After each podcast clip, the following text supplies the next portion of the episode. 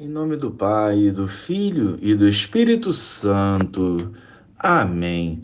Bom dia, Jesus. Preenche-nos com a vossa graça, trazendo vida aos nossos corações e a coragem para vivermos a tua vontade. Amém.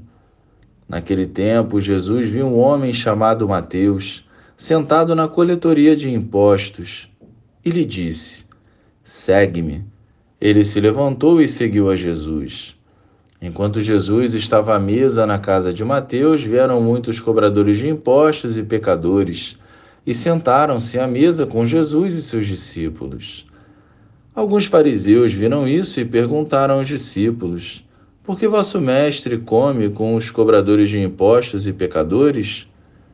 Jesus ouviu a pergunta e respondeu: Aqueles que têm saúde não precisam de médico, mas sim os doentes.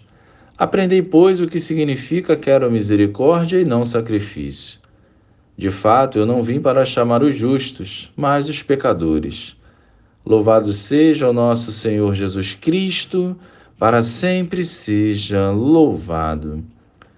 Jesus veio oferecer a salvação a todos, e não apenas àqueles que queremos.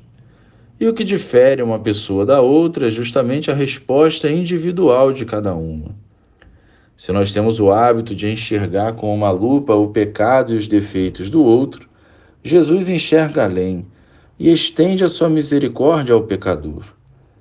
Mateus, um pecador público atraído pelo chamado, rompeu com tudo o que era errado. Teve a coragem de renunciar a si para viver a vontade de Deus. Os fariseus, que se consideravam justos e santos, enxergavam apenas o homem pecador.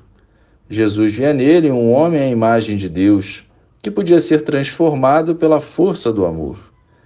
Mateus se tornou uma testemunha viva do amor e da misericórdia do Senhor e nos dá o exemplo que é possível abrir mão do pecado para alcançar a vida plena.